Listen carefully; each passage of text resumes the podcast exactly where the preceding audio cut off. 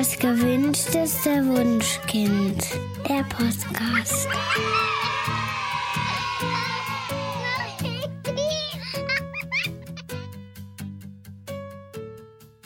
Hallo und herzlich willkommen zu Das gewünschteste Wunschkind, der Podcast. Heute leider nur mit Daniel Graf, aber ich habe mir auch wieder ganz tolle Gäste eingeladen. Seitdem ich Mutter bin, bin ich gefühlt ständig mit lauter schwierigen Entscheidungen konfrontiert. Ich weiß nicht, wie es euch geht, aber am schwersten fällt mir zu entscheiden, wie dringend medizinische Probleme behandelt werden müssen. Denn ich selbst entstamme der Generation, nur stell dich mal nicht so an und beiß die Zähne zusammen, sodass ich selbst außerordentlich ungern und wenn dann auch wirklich nur im Notfall zum Arzt gehe. Selbst als ich mal eine tiefe Schnittwunde in der Hand hatte, die mit sieben Stichen genäht werden musste, habe ich wirklich noch überlegt, ob es nicht vielleicht auch ein Pflaster tut. Ich bin also jemand, der dann zum Arzt geht, wenn es wirklich nicht mehr geht. Aber wenn es um meine Kinder geht, dann sieht das irgendwie ganz anders aus. Und wie wahrscheinlich die meisten Eltern war ich mit meinen Kindern schon mehr als einmal in der Rettungsstelle.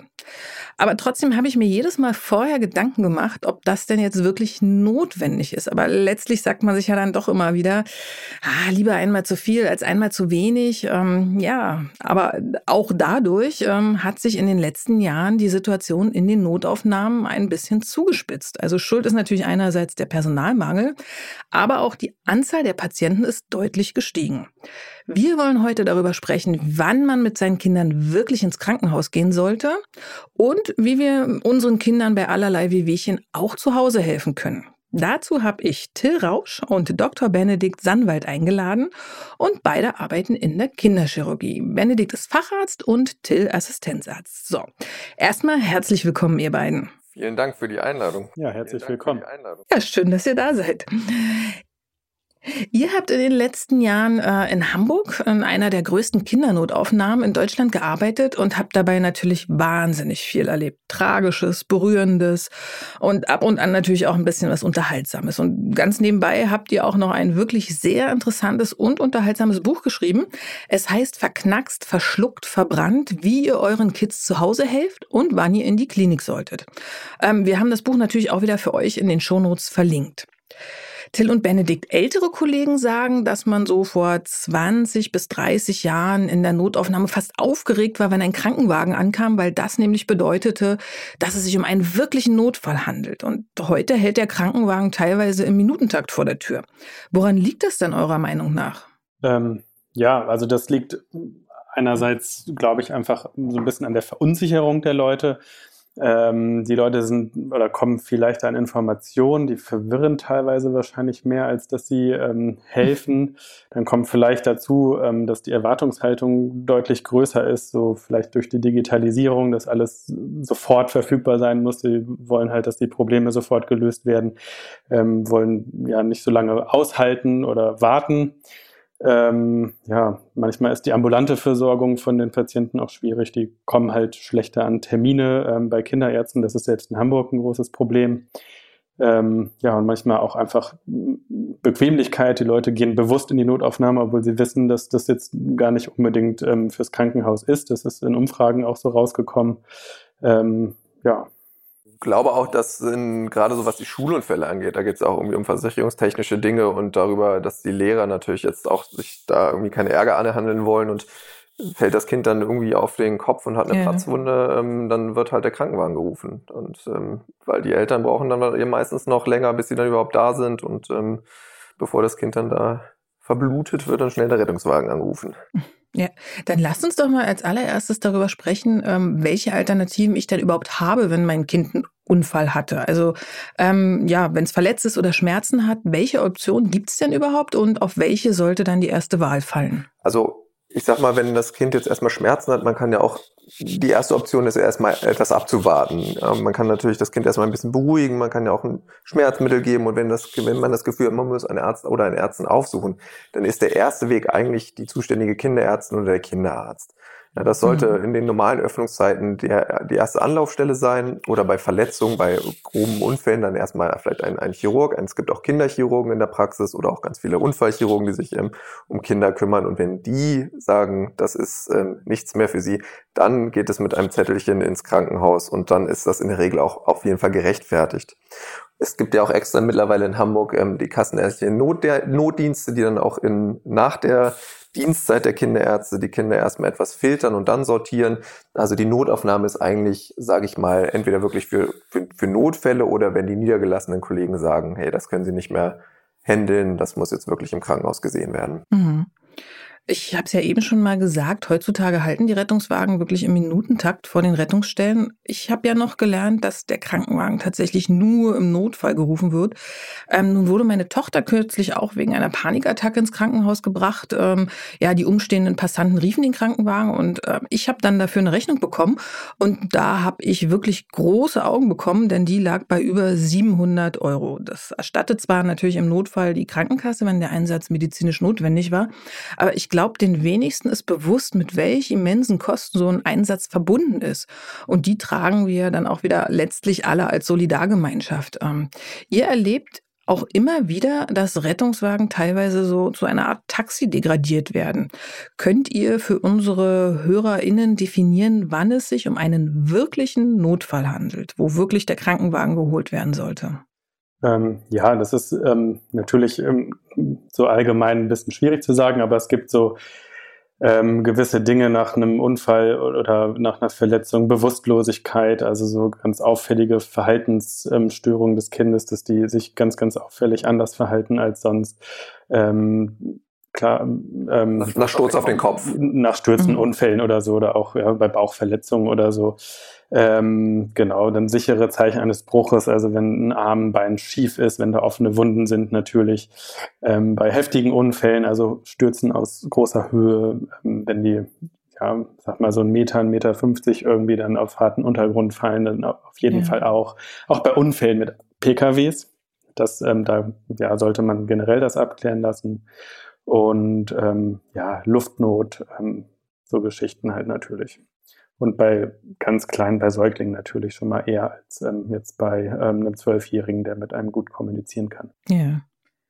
Nun fällt es ja den meisten in einer Notsituation relativ schwer, die Nerven zu behalten. Und daher ist es bestimmt sinnvoll, sich vorher schon mal Gedanken zu machen, woran man denn alles denken muss, wenn man dann in so eine Situation kommt. Also was sollte ich alles bedenken, bevor ich mich dann auf den Weg in die Rettungsstelle mache? Also Erstmal würde ich dann noch dringend immer an die Eltern appellieren, gerade Kinder umso, und umso kleiner die Kinder sind, sind wirklich wahnsinnig suggestibel für die, für die Umgebung. Ja, das heißt, wenn die Eltern ruhig bleiben, dann können die Kinder wirklich ganz schön heftige Sachen ertragen. Also da sieht man auch Kinder mit schiefen mhm. Armen, die eigentlich relativ entspannt in die Notaufnahme kommen, weil auch die Eltern einfach ganz ruhig sind. Ja, das ist einfach, das möchte ich nochmal hier mit an die Hand geben. Ähm, und wenn man sich auf den Weg in die Notaufnahme macht, wenn man denkt, das Kind ist wirklich so schwer verletzt, dann bitte, bitte erstmal ein Schmerzmittel geben. Die, wir untersuchen das Kind und ähm, jetzt, ob ein Schmerzmittel gegeben wird oder nicht. Wir, wir finden raus, ob was stimmt oder nicht. Und im Zweifel können wir das Kind auch besser untersuchen, wenn es weniger Schmerzen hat. Das macht dann auch einfach besser mit und man kann das vielleicht ein bisschen besser bewegen, alles, die Stelle, die wehtut. Das ist einmal ganz, ganz hilfreich.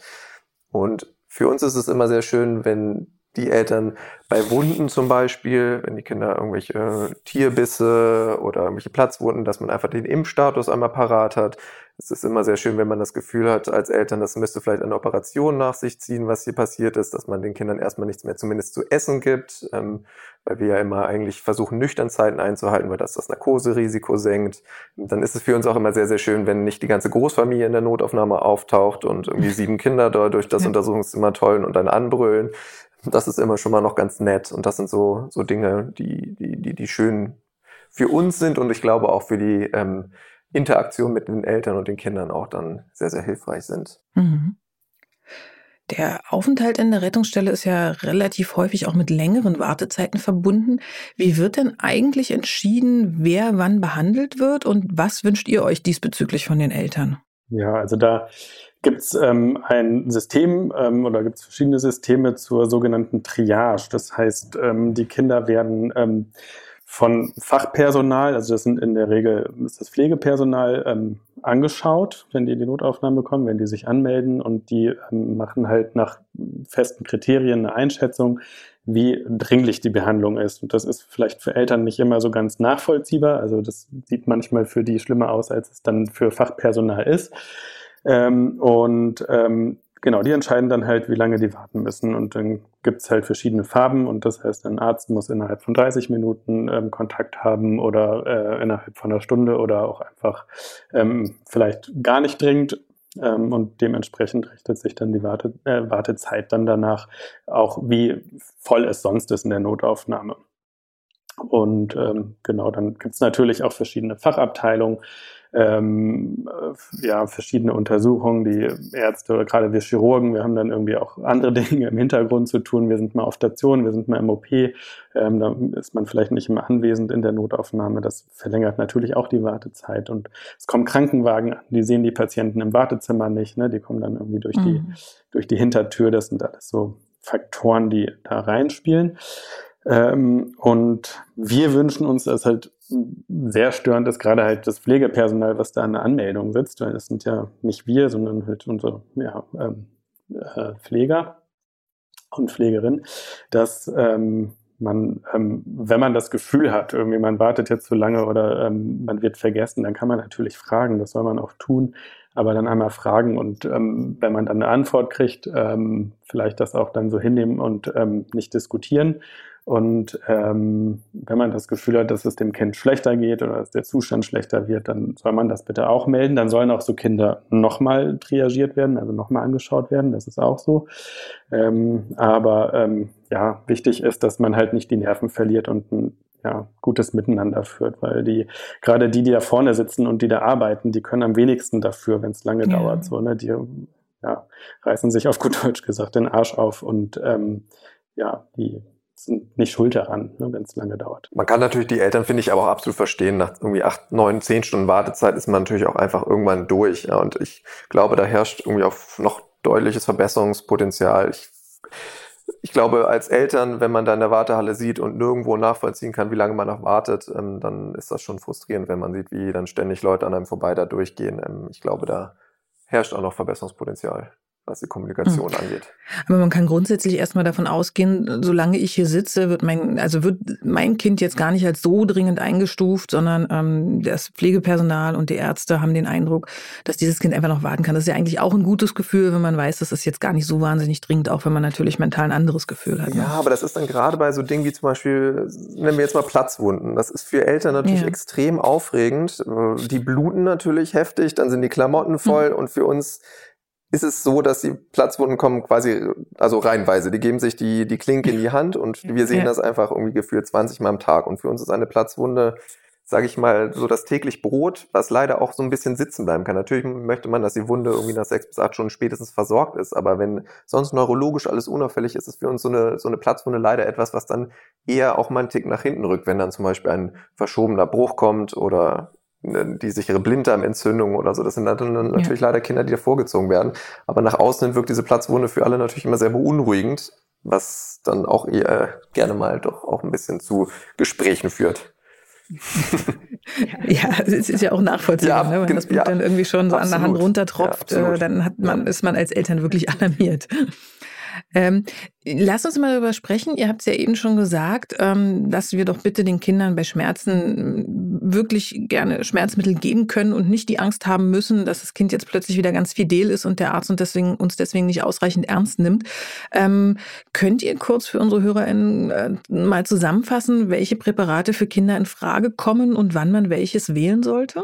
Ja, also was man so zu Hause hat und was ja auch die meisten Eltern zu Hause haben, sind ähm, die Klassiker, das sind Ibuprofen oder Paracetamol. Die sind halt so mhm. frei erhältlich in der ähm, geringen Dosis, bei Ibuprofen zumindest. Und ähm, die kann man bei Schmerzen geben, wenn man weiß, dass die Kinder da jetzt keine Allergie oder Unverträglichkeit haben. Und ähm, das sind auch, das sind ganz gut wirksame Schmerzmittel, aber es sind auch nicht die stärksten. Das heißt, man verschleiert damit nichts und das sind einfach, ähm, wie ähm, Till eben schon sagte, halt ähm, Mythen, dass man dann das Kind irgendwie nicht mehr beurteilen kann oder ähm, nicht mehr ernst nimmt, sondern im Gegenteil, es führt sogar dazu, ähm, gerade bei Verletzungen, dass wir die Kinder besser untersuchen können im Zweifel. Und wenn es einem Kind mit, mit Ibuprofen jetzt viel, viel besser geht oder irgendwie jetzt keine Schmerzen mehr hat, dann waren die Schmerzen auch nicht so fürchterlich stark, muss man sagen. Ah, okay. Und was man dazu noch sagen kann, bei den ganz kleinen Mäusen, äh, so unter sechs Monate, ist Paracetamol das Mittel der Wahl. Ähm, da sollte man noch kein Ibuprofen geben, meistens dann ja als, in der Regel als Zäpfchen. Und ja, wir Chirurgen, wir sind ja auch eher einfach gestrickt. Für uns gibt's bei den größeren, wenn die fallen, ist für uns Ibuprofen eigentlich so das Mittel der Wahl, weil man sagt, das hilft bei den Knochenschmerzen dann doch ein bisschen besser als das Paracetamol. Ja. Aber kein Aspirin, ne? Nee, das, Für Kinder das geben wir gar nicht. Genau, ist auch wichtig, habe ich auch mal gelesen, sollte man auch zu Hause nicht den Kindern geben. Das ist, also wirklich sollte man sich auf Ibuprofen und Paracetamol beschränken. Genau, das sind eigentlich für uns so die, die, die ersten Anlaufstellen. Mhm. Wir haben dann noch ähm, Metamizol, was wir dann auch gerne mal geben. Das ist dann noch mal eine Ecke stärker, ähm, macht in der Regel auch überhaupt gar keine Nebenwirkung, kann aber theoretisch doch zu schwereren Nebenwirkungen ähm, kommen. Ähm, sehr, sehr selten, aber deswegen machen wir das eher so, sage ich mal, im, im Setting, wenn die Kinder stationär aufgenommen werden und ein bisschen quasi unter ah, okay. Beobachtung sind. Das ist dann wahrscheinlich auch ein bisschen stärker, oder? Genau, das ist dann schon ein bisschen stärker, mhm. gerade so bei diesen, bei Bauchschmerzen, so wirkt das sehr, sehr gut. Und wir geben das den Kindern ganz, ganz häufig nach Operation, dass sie das dann erstmal über die Vene bekommen, kontinuierlich für die ersten ein bis zwei Tage und damit kriegt man die Kinder dann in der Regel auch gut eingefangen. Mhm. Woran erkenne ich denn bei Babys, dass sie Schmerzen haben? Weil das können die mir ja noch nicht so ganz deutlich sagen. Bei den Babys ist es ähm, natürlich, wie du gerade schon sagtest, ne, die erzählen einem ja nicht, dass es ihnen gerade schlecht geht, ja. etwas schwieriger und dementsprechend ist da auch eher die Prämisse, dass man dann damit eher mal zum Arzt gehen sollte, auf jeden Fall, um das zu verpassen. Die Kleinen haben natürlich auch gar nicht so die Reserven wie größere Kinder. Das heißt, es kann auch schneller mal bergab gehen. Es gibt aber so ein paar Zeichen, wenn die Kinder zum Beispiel ganz anders schreien als sonst. So ein, so ein schrilles Schreien zum Beispiel mhm. ist immer ein, ein absolutes Warnsignal. Auf der anderen Seite ist aber auch ein Warnsignal, wenn die ganz apathisch und lethargisch sind. Ja, das ist, das ist auch nicht gut.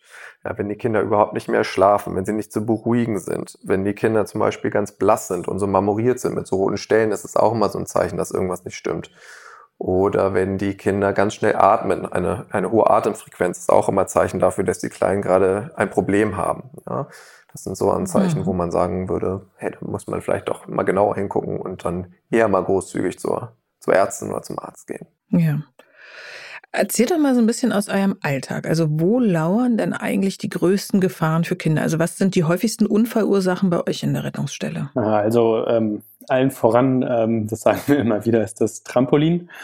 Ja, ähm, total unterschätzt. total unterschätzt. Hat ja, ja, mittlerweile fast jeder, der einen Garten hat, irgendwie zu Hause im Garten. Ja, und die ähm, Kinder springen natürlich alle zusammen. Die springen alle zusammen. Die, genau, genau möglichst noch groß und klein dazu. Durcheinander. Ja. Genau, groß und klein. Ähm, da gibt es so ein paar Regeln, ähm, die sind sogar von der Deutschen Gesellschaft für Unfallchirurgie mal aufgestellt worden, ähm, weil das halt eben so häufig ist, dass da auch schlimme Verletzungen entstehen, schlimme Brüche ähm, ne, dass Kinder halt alleine auf dem Trampolin springen, ähm, dass die erst eigentlich auch erst ab ungefähr fünf Jahren da drauf sind. Darunter haben die noch gar nicht die koordinativen Fähigkeiten, um das so richtig einzuschätzen und die Bewegung auszugleichen, ähm, dass die nichts in der Hand haben, keine Gegenstände, nicht essen. Ne? Ähm, mhm. Solche, das sind einfach so Grundregeln, genau. Ähm, also das ist ganz, ganz vorne mit dabei, gerade bei den, bei den Brüchen. Ähm, dann gibt's so ja, heißes Willst du da noch was zufügen, Till? Nö, ich dachte, ich wollte nur gerade sagen, ich hatte zum Beispiel gerade wieder einen Patienten, ähm, der direkt wieder um Glastüren rumgetobt hat und sich dann wirklich multiple Schnittverletzungen am Unterschenkel zugefügt hat, wirklich auch sehr, sehr tief mit Muskeln durch, mhm. Nerven mhm. durch. Ähm, das ist auch etwas, wo man sagen muss, das sollte man dringend vermeiden, wenn man in der Wohnung zum Beispiel in, in der Küchentür eine Glasscheibe drin hat, dann ist da, sollte da wirklich eine Tabuzone sein, weil die, das war wirklich jetzt auch eine schlimme Verletzung, die nicht ganz folgenlos aushalten wird. Klassiker, was wir immer wieder sehen, ist auch das heiße Wasser. Ne? Also mhm. mal eben irgendwie das Kind auf dem Arm, dann steht die Kaffeetasse vor einem oder ähm, ja, es wird gerade irgendwie Tee aufgebrüht oder was auch immer und das Kind zack greift auf den Tisch und ähm, dann ist einmal die ganze Tasse übergegossen und das kann so für kleinere Kinder ist so eine heiße ähm, oder eine, eine, Tasse heißes Wasser schon echt äh, viel und kann eine große Fläche vom Körper verbrennen. Ähm, ja, also da auch immer drauf aufpassen oder dass die nicht am Kabel ziehen können vom Wasserkocher, ne, wenn er auf der Anrichte steht.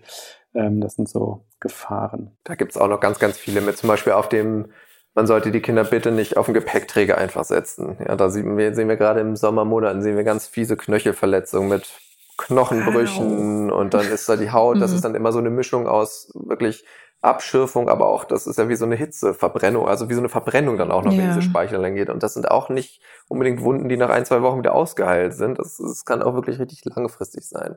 Und was Benny immer noch sagt und ich immer auch wirklich nur darauf hinweisen kann, füllt bitte keine Flüssigkeiten, die potenziell schädlich sind, in irgendwelche hübschen Glasgefäße oder sonst was. Ja, die Kinder und stellt das bitte nicht dahin, wo die Kleinen rankommen. Da haben wir auch schon Sachen erlebt, wo die ganze Speiseröhre dann verätzt ist und Hm. das ist auch ganz, ganz furchtbar. Ja, das möchte man, das ist auch bei- ja, so vermeidbar und ähm, ganz hat wirklich fiese Konsequenzen. Und zum Beispiel Ja. auch Magneten sollte man bitte bloß nicht Hm. irgendwo liegen lassen, wo die ganz Kleinen rankommen. Ja, wenn ein Magnet verschluckt wird, dann sagt man noch, ist das ja okay, aber wenn ein zweiter Magnet dann noch verschluckt wird und den Magen-Darm-Trakt gerät, das kann ganz, ganz, ganz furchtbare lebensbedrohliche Verletzungen machen, weil die sich dann zum Teil den Weg durch die Darmwände zueinander suchen und dann überall Löcher da reinmachen und es dann zu einer Bauchfellentzündung kommt und, und, und. Und das sind so Dinge, das möchte man auch als Kinderchirurg nicht sehen. Nee, ja. Oh je. ähm, man sagt ja immer, dass ähm, je kleiner mein, mein Kind ist, desto weniger sollte ich zögern. Wir haben vorhin schon darüber gesprochen, wann denn unbedingt ein, ein Rettungswagen geholt werden sollte. Ähm, wenn ich jetzt die Situation nicht als so gravierend einschätze, aber dennoch das Gefühl habe, ich müsste mich jetzt ähm, ja selbst in die Rettungsstelle begeben, ähm, was sind denn die Fälle, die das rechtfertigen? Oder wo kann ich sagen, ha, da kann morgen jetzt auch noch der Kinderarzt drauf schauen, das ist jetzt nicht so wahnsinnig dringend? Also was ich eurem Buch entnommen habe, ist auf jeden Fall, dass man doch deutlich häufiger abwarten kann, als ich persönlich das jetzt tatsächlich angenommen hätte. Ja, das ist sicherlich so. Also es ist ja auch so die Einschätzung, die wir so haben in der Notaufnahme, dass bei Mhm. vielen Dingen auch mal einfach einen Tag gewartet werden kann oder zwei. Ähm, ja, wenn jetzt die Schmerzen so stark sind, dass halt irgendwie die überhaupt nicht in den Griff zu kriegen sind und die Kinder sich nicht beruhigen lassen, das ist sicherlich dann auch ein Grund. Ähm, Gerade auch Bauchschmerzen. Ne? Also wenn die Bauchschmerzen anfangen, muss man jetzt nicht sofort losrennen. Das ist ja in vielen Fällen dann sind das einfach Verstopfungen. Und da hattest du doch auch schon eine Notaufnahme. Das Kind hatte seit anderthalb Minuten Bauchschmerzen, dann wurde der Rettungswagen gerufen und dann Wenn man Ja. dann fragt, was haben Sie zu Hause gemacht? Ja, nichts, wir sind sofort losgefahren. Ja, dann, okay, man kann auch noch mal eine Stunde dann gucken. So, ne? Also so dramatisch ist es dann nicht ähm, oder auch ein bisschen länger. Ne? Wie gesagt, manchmal hängt da einfach auf gut Deutsch ein Furz quer oder ähm, genau.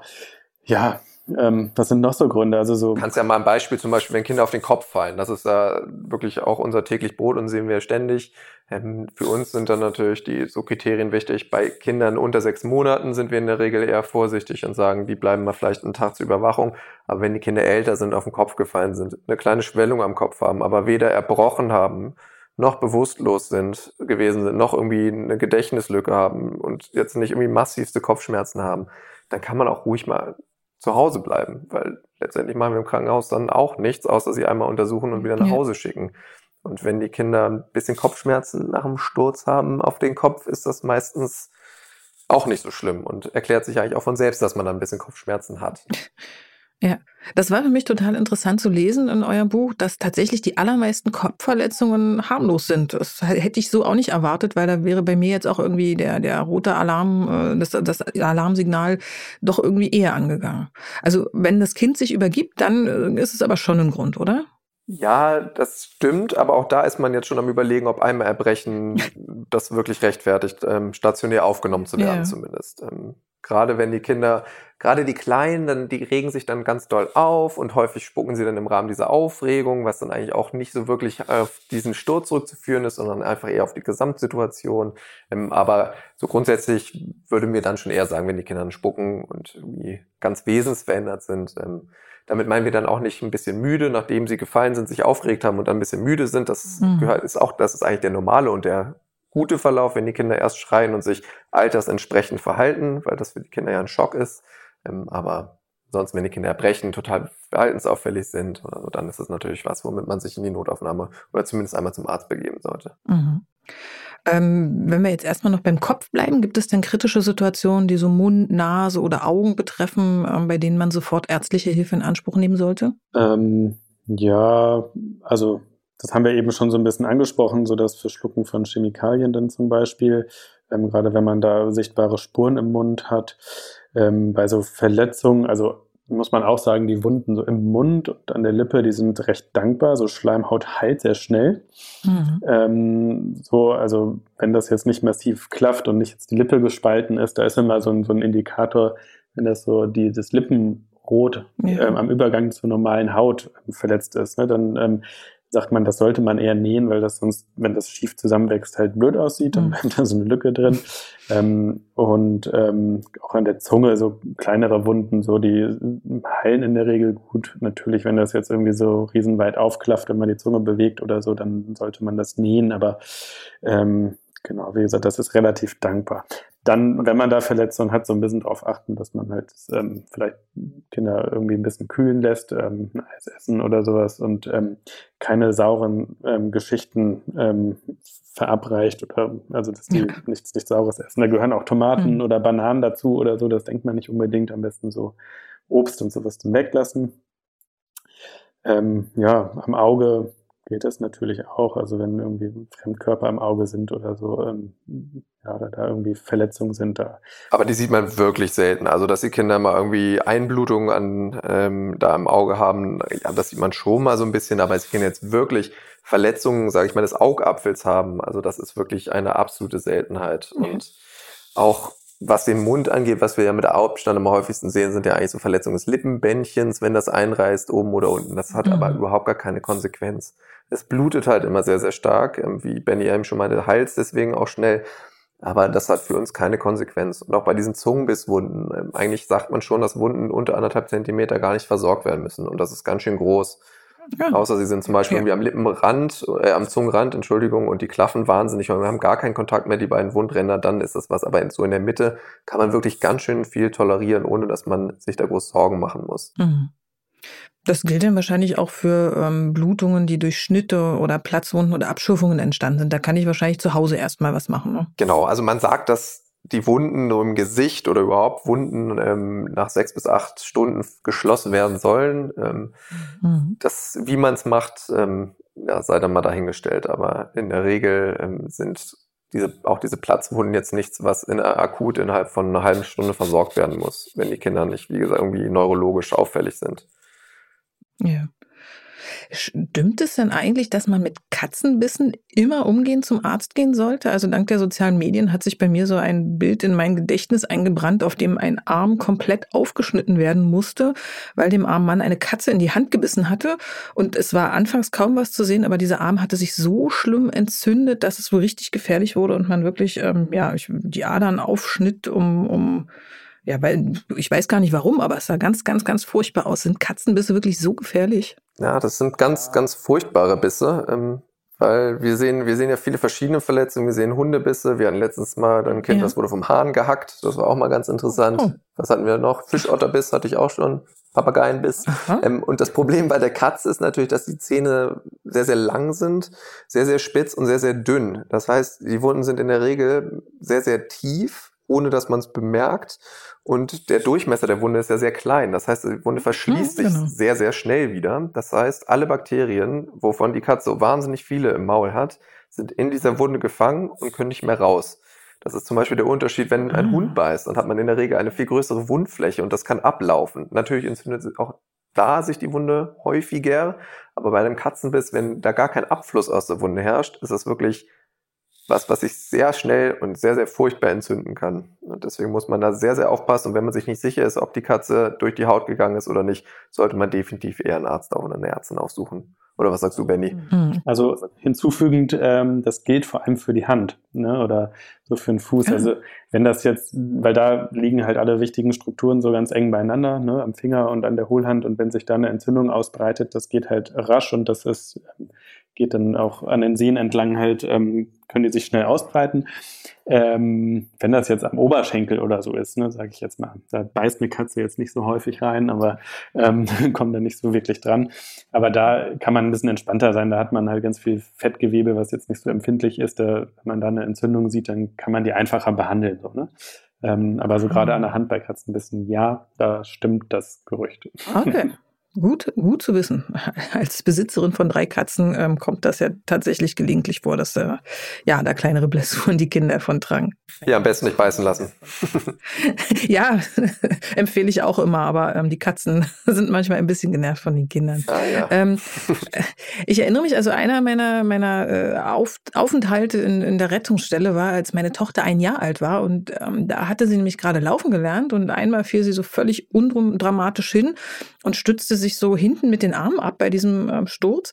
Und am Ende des Tages war uns aufgefallen, dass sie irgendwie überhaupt gar nicht mehr gekrabbelt ist. Und wir hatten sie in die Trage gesetzt, da hat sie nur ein bisschen rumgenörgelt und sonst war sie aber eigentlich total fröhlich. Und als wir in der Notaufnahme waren und das geschildert haben, da schmunzelten die Ärzte schon ein bisschen über die ähm, ja etwas überbesorgten Erstlingseltern und meinten, ja, ein Kind, das so fröhlich ist, ähm, hat sich relativ wahrscheinlich nichts gebrochen, aber Zwinker, Zwinker, wenn Sie sich besser fühlen, dann röntgen wir das trotzdem mal gerne.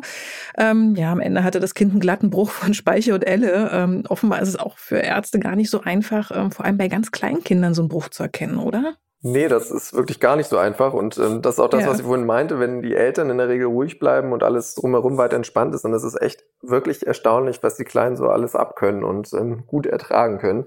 Und ähm, da kann man sich dann wirklich eigentlich nicht drauf verlassen. Das muss man, das Kind muss man schon gut untersuchen und man muss sich da auch trauen, auch wirklich mal dann auch ein bisschen kräftiger zuzudrücken, um die Stelle zu finden, wo es weh tut. Ähm, Gerade bei sowas, Benny und ich sind da auch große Fans von. Ähm, wir haben angefangen, ein bisschen Ultraschall zu machen bei den Knochen. Und gerade so mhm. kann man dann auch schön den ganzen Körper oder die ganze Extremität, was weh tut, einmal ein bisschen schon mal so abscannen und gucken, ob äh, sich ein Röntgenbild dann überhaupt lohnt oder nicht. Und da würde man zum Beispiel dann so einen glatten Bruch auch schön sehen. Und dann kann man auch davon sagen, ja, wir machen noch ein Röntgen und gehen dieses Strahlenrisiko ähm, ein oder auch nicht. Das finde ich immer ganz schön. Ja, und das Gute ist ja bei ganz kleinen Kindern, dass die Brüche auch relativ schnell heilen. Also damals hat man uns gesagt, oh ja, so gibt es drei Wochen, dann funktioniert das alles wieder ganz gut.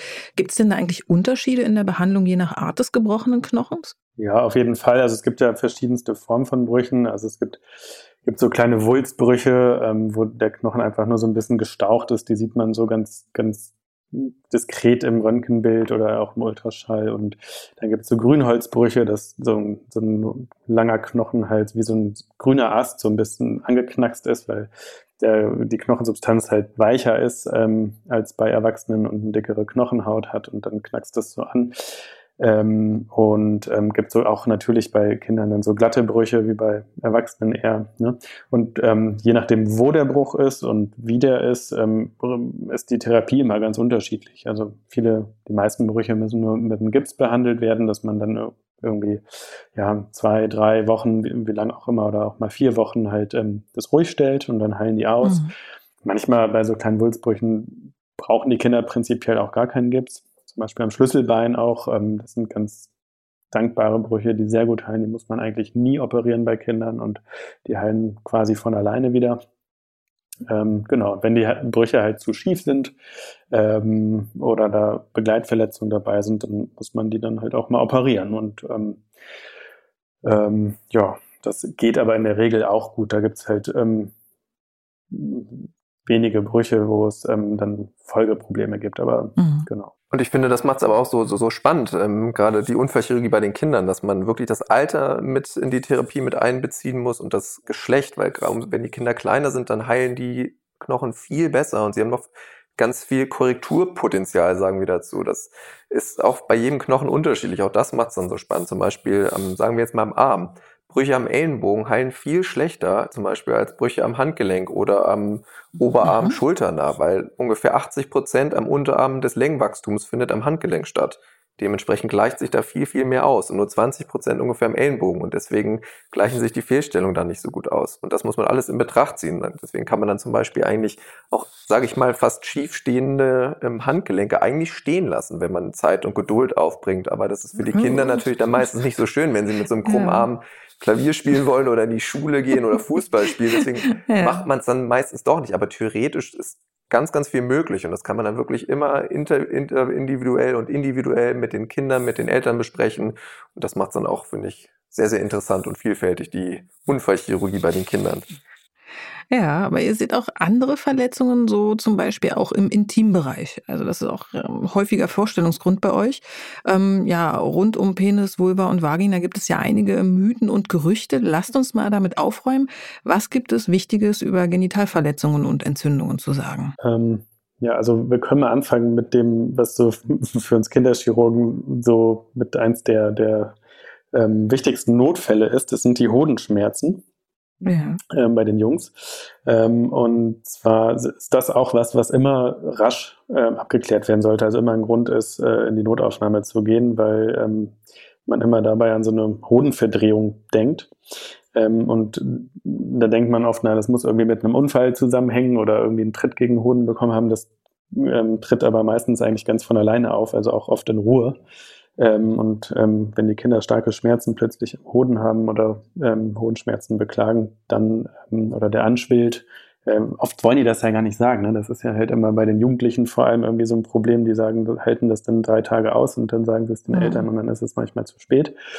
Ähm, aber das ist so ein Grund, ähm, in die Notaufnahme zu gehen, auf jeden Fall. Und das kann man eigentlich auch nicht richtig einem Laien zutrauen, da irgendwie Unterschiede zu machen, ob das jetzt nur eine leichte Entzündung ist oder wirklich ja. was Ernsteres. So, genau. Ein Riesenthema ist natürlich auch immer die Vorhautverengung und die Fimose. Das ist natürlich auch was, etwas, was wir sehr, sehr häufig sehen.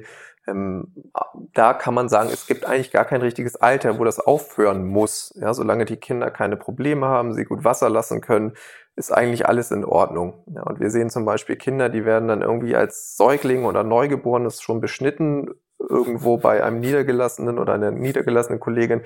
Und natürlich ist eine Beschneidung jetzt keine Hirnchirurgie, aber auch da sieht man Komplikationen. Und auch da haben wir schon Kinder auf Station gehabt, die dann wirklich fast verblutet sind an dieser Operation, weil man sollte mhm. das natürlich ist es alles klein und unübersichtlich, umso kleiner die Kinder sind. Und dementsprechend ist mhm. unsere dringende Empfehlung, nicht unter dem ersten Lebensjahr zum Beispiel einfach so zu beschneiden und auch wirklich nur bei medizinischer Indikation, weil auch ja. da kann es mal sagen, was Sinne des Wortes in die Hose gehen.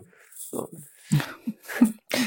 Genau, was es häufig auch gibt, ähm, so, eine, so eine Vorhautentzündung, also die Eichel, die Vorhaut sich entzündet bei so kleinen Kindern, wenn die noch diese, diese Vorhautverengung haben, die ja so normal ist ähm, im Kindesalter, ähm, dann verfärbt die sich so ein bisschen rot oder manchmal auch so ein bisschen bläulich. Manchmal hat man da so einen kleinen, ja, so ein bisschen Eiterabgang. Ähm, und das sehen wir auch relativ häufig. Und ähm, häufig denken die Eltern auch, dass das eine Verletzung war oder sich das irgendwo eingeklemmt haben. Ähm, das ist aber eigentlich immer diese Entzündung und das kriegt man auch gut in den Griff. Das spülen wir manchmal ein bisschen, muss man aber gar nicht unbedingt und dann kann man damit so Kamillebädern und auch ein bisschen Schmerzmittel, Ibuprofen, was abschwellendes und Bettruhe ähm, eigentlich ähm, das meistens wieder in den Griff bekommen von alleine. Genau, das kann man ja auch gut handhaben, wenn man auch nicht in der Notaufnahme gewesen ist. Ähm, genau. Einfach mal ein Kamillen, Kamillenbäder, das ist ganz, ganz wunderbar und wohltuend. Mhm. Wichtig ist immer, dass die halt noch pinkeln, ne? dass die Schmerzen nicht zu groß sind, dass die irgendwie ja. einen Harnverhalt haben und dann irgendwie Probleme kriegen, weil sie nicht pinkeln können. Das ist doof. Okay.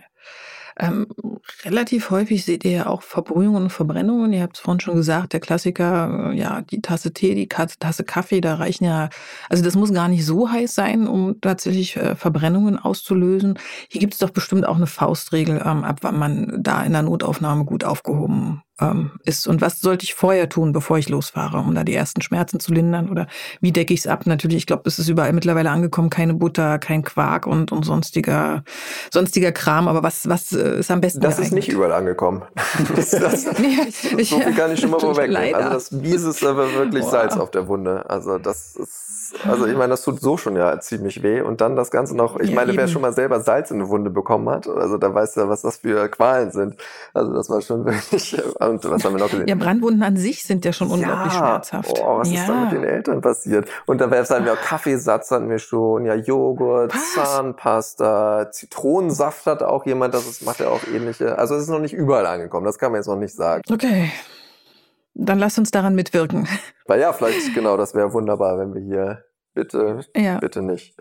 Ähm, ich sag mal, bei diesen Verbrennungen, Verbrühungen man kann das jetzt nicht pauschal sagen. Was man sagen kann, ist zum Beispiel, dass wenn jetzt solche kritischen Körperregionen, wie zum Beispiel das Gesicht betroffen ist, der Hals, die Hände sind zum Beispiel auch blöd. Da reicht es ja auch schon, wenn relativ wenig von der Körperoberfläche betroffen ist, aber trotzdem behindert das ja auch schon sehr doll, wenn das zum Beispiel in den Händen oder Füßen ist oder auch in der Genital, im Genitalbereich oder mhm. das sind so Stellen, wo man sagen würde, hm, das sollte man eher vielleicht doch mal abklären lassen, weil da auch relativ wenig reicht, um irgendwie wirklich Probleme zu, zu Problemen zu führen. Ansonsten, was wir machen, ist, ähm, wir nehmen die Handfläche oder die Hand des Kindes mit Fingern und ähm, eine Hand des Kindes ist ein Prozent Körperoberfläche vom Kind. Und wenn das jetzt mhm. zum Beispiel deutlich weniger ist als die eigene Hand vom Kind, dann ist das etwas, das man zum Beispiel entweder auch zu Hause erstmal behandeln kann oder zum Kinderarzt oder zu Kinderärzten gehen kann. Und die, die könnte das Kind dann ja zum Beispiel zu uns weiterleiten, wenn es dann irgendwie doch zu Problemen kommt. Dazu muss man dann noch unterscheiden, wie schwer diese Verbrennung oder Verbrühung ist. Ähm, es kommt natürlich darauf an, ob das jetzt wir sagen dazu erstgradig, wie so ein Sonnenbrand einfach ist, oder ob diese Verbrennung, Verbrühung irgendwie schon Blasen wirft, dann wäre es eher zweitgradig, also schon ein bisschen tiefer gehend. Ähm, und das wäre dann eher was, wo man sagen würde, wenn jetzt zum Beispiel so eine halbe Hand schon Blase ist bei so einem Kleinkind, dann ist das auch was, was man schon eher vorstellen sollte, damit es da zu einer schönen, guten Wundheilung kommt. Mhm. Ja, diese, diese, diese, diese erstgradigen Verbrennungen, also wenn es nur gerötet ist, dann erstmal abwarten, die blassen halt ganz schnell mhm. wieder ab. Und wenn man zu Hause ist, ähm, kühlen ist okay am Anfang, aber halt nicht zu kalt, also kein Eis drauf machen. Nee, das kann durch Blutungsstörungen machen dann. Genau. Mhm. Und ähm, auch so gerade so kleine Kinder, äh, manche stellen die unter die Dusche und so, die kühlen halt echt schnell aus. Ne? Und wenn die Verbrennung so ein bisschen größer ist, ähm, dann kriegen die da im Gegenteil dann noch mehr Probleme. Ähm, also man kann mal kurz irgendwie so fünf bis zehn Minuten maximal ähm, kühlen mit lauwarmem Wasser, aber halt nicht zu viel. Und drauf machen am besten, man hat in der Regel zu Hause da jetzt nichts Besonderes, ähm, am besten gar nichts oder wenn man was hat, irgendwie das möglichst steril halt abdecken, also mit ein, ein bisschen Verband rumwickeln, ähm, wenn man was Steriles da hat, so ein Verbandszeug oder ähm, ja, wenn das eine größere Fläche ist, die Kinder in so eine Rettungsdecke einpacken, ja. dass die halt auch gewärmt sind und ähm, ja irgendwie versuchen, das ein bisschen abzudecken. Wenn wir schon beim Wickeln sind, natürlich, was wir jetzt noch gar nicht gesagt haben, bloß die Klamotten ausziehen. Also wenn zum Beispiel eine heiße Suppe irgendwie den ganzen Pulli da überschossen hat, ja, dann bloß ausziehen. Das ist, weil das natürlich dann auch noch weiter nachbrennt, wenn das dann in diese Klamotten alles drin steckt. Ja. ja, und wir machen das natürlich dann immer so, dass wir dann Verbände anlegen, die auch nicht kleben. Ja, das ist natürlich für die Kinder dann auch wieder nicht schön, wenn man da jetzt einfach sage ich mal, normale Kompressen drauf macht, die dann irgendwie ein paar Stunden mhm. drauf lässt, weil dann zieht man die einfach da dann wieder unter Schmerzen runter. Ja, das ist natürlich dann für die Kleinen auch nicht so schön. Und natürlich Schmerzmittel geben und man kann es nicht häufig genug sagen, wenigstens nach außen in Ruhe bewahren, das hilft den Kindern wirklich fast am meisten. Ja, einer der besten Tipps heute überhaupt. Lass uns mal noch ein paar Klassiker besprechen. Ähm, dazu gehören ja auch verschluckte Gegenstände. Also äh, so mein Empfinden ist ja zuerst, muss ich damit überhaupt zum Arzt, weil eigentlich kann man ja entspannt abwarten, bis alles so seinen natürlichen Gang nimmt. Jetzt haben wir aber vorhin schon gehört, äh, Magnete schwierig, weil die tatsächlich ähm, die Darmwand perforieren können.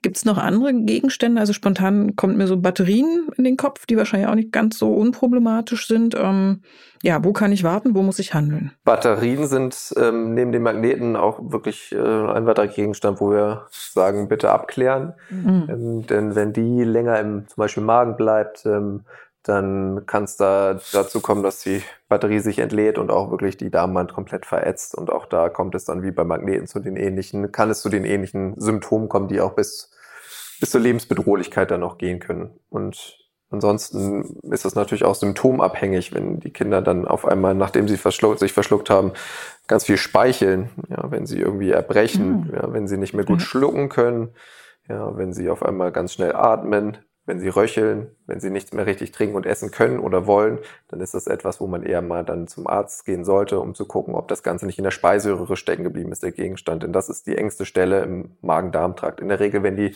Gegenstände die Speiseröhre überwunden haben, rutschen sie eigentlich auch problemlos durch, in der Regel. Kleiner Einwand, also wenn mhm. das, ähm, wenn die Symptome haben, dann äh, schnell zum Arzt oder zur Ärztin okay. und äh, schnell in die Notaufnahme, weil wenn da was in der Speiseröhre steckt, das ähm, kann innerhalb von wenigen Stunden schwere Verletzungen schon machen. Gerade bei Batterien, aber auch bei anderen ja. Gegenständen sollte man dann da schnell handeln. Genau, aber wenn die Kinder was verschlucken und dann symptomlos sind und das ist jetzt irgendwie eine Murmel oder sowas, dann ähm, mhm. gibt es eigentlich keinen Benefit davon, äh, in die Notaufnahme zu gehen. Okay, dann also wirklich abwarten. Ähm, wo wir gerade bei Gegenständen im Körper sind, die da nicht hingehören. Ähm, es findet ja auch die eine oder andere Bügelperle oder Murmel den Weg in Körperöffnungen, in die sie jetzt nicht so hineingehören. Ähm, jetzt insbesondere bei Nasen und Ohren kann man da jetzt nicht unbedingt auf den natürlichen Gang der Dinge warten. Ähm, da muss dann wahrscheinlich ein Arzt dran, aber ein sofort zu behandelnder Notfall wird das jetzt auch nicht sein, oder? Nein, also gerade am Ohr ist es ja nochmal unkritischer, weil da kann jetzt wenn das irgendwie so ein kleiner runder Gegenstand ist, jetzt nicht viel passieren. Also ähm, da muss man jetzt nicht dann irgendwie sich abends um elf dann auf in die Notaufnahme machen. Da kann man auch irgendwie am nächsten Tag zum Hals-Nasen-Ohrenarzt direkt gehen und das entfernen lassen, ja. ähm, wenn das jetzt irgendwie ja keine großen Schmerzen macht. Ähm, in der Nase, das sollte man dann schon eher rausholen, wenn man da dann irgendwie ähm, ja, sich auch dran verschlucken kann oder wenn das irgendwie unter Schreck dann nochmal eingeatmet wird, wenn das was Kleines ist, kann das natürlich auch in die falsche Röhre gelangen und ähm, Atemprobleme verursachen. Ähm, wenn man das vorne sieht in der Nase, kann man das auch einmal versuchen, selbst zu entfernen, aber dann müssen die Kinder halt mitmachen. Und wenn das irgendwie schon ein bisschen weiter nach hinten gerutscht ist, ähm, mhm. und auch was Rundes ist, das kriegt man dann schwieriger raus, ne, weil die Nasenwände ganz empfindlich sind ähm, dann ähm, ja, sollte man das äh, professionell entfernen lassen. Ähm, das auf jeden Fall. Genau, aber da können wir auch nur den Ratschlag geben, bitte informiert euch vorher, in welche Klinik ihr fahrt. Denn das ist eigentlich was für ein Hals-Nasen-Ohrenarzt. Also damit könnt ihr eigentlich auch in der Praxis, denn die haben eigentlich wie so eine Art Kescher, womit sie auch hinter die Gegenstände kommen. Mhm. Ähm, die normale Chirurgie hat dann nur Pinzetten und auch damit passiert es, dass man die Gegenstände dann eher noch weiter vorantreibt, wie Benny eben schon meinte. Also damit muss man ja. nicht in eine Notaufnahme, man kann damit auch wunderbar eigentlich zu einem Hals-Nasen-Ohrenarzt gehen. Genau. Ja, meine Güte, so viel gelernt habe ich heute. Ich glaube, wir haben jetzt einen ganz bunten Streifzug durch die Ereignisse äh, ja, in, in, in Deutschlands Rettungsstellen ähm, ja, vollzogen. Ich habe wahnsinnig viel gelernt und bin davon überzeugt, dass es unseren HörerInnen genauso geht. Wenn ihr das alles nochmal ganz genau nachlesen wollt, dann schaut doch unbedingt in Tils und Benedikts Buch Verknackst, Verschluckt, Verbrannt. Dort findet ihr auch noch ganz, ganz viele Anekdoten und Tipps und Ideen zur Behandlung von Verletzungen. Also ich habe das Buch wirklich regelrecht verschlungen und hätte mir wirklich gewünscht, ihr hättet das zehn Jahre früher geschrieben. so alt sind wir leider noch nicht. ja, schade, aber gut.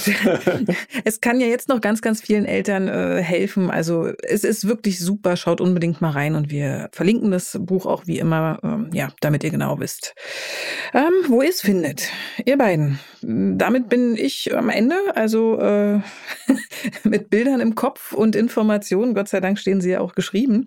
Ähm, ich kann noch ganz herzlich vielen, vielen Dank sagen, dass ihr heute bei uns im Podcast zu Gast wart. Es war super, super spannend. Vielen, vielen Dank für die Einladung. Sehr gerne. Hat uns viel Spaß gemacht auch. Gerne wieder. Ja, mir auch. Ich wünsche euch hoffentlich ein paar Patienten weniger in der Notaufnahme nach unserem Podcast. Und ja, euch Eltern da draußen wünsche ich mehr Sicherheit bei der Beurteilung kleinerer und größerer Wehwehchen. Wir hören uns mit einem anderen Thema, bestimmt genauso spannend, in zwei Wochen wieder und freuen uns, wenn ihr mit dabei seid. Bis dahin macht's gut. Wir sagen Tschüss. Das war der Podcast vom gewünschtesten Wunschkind.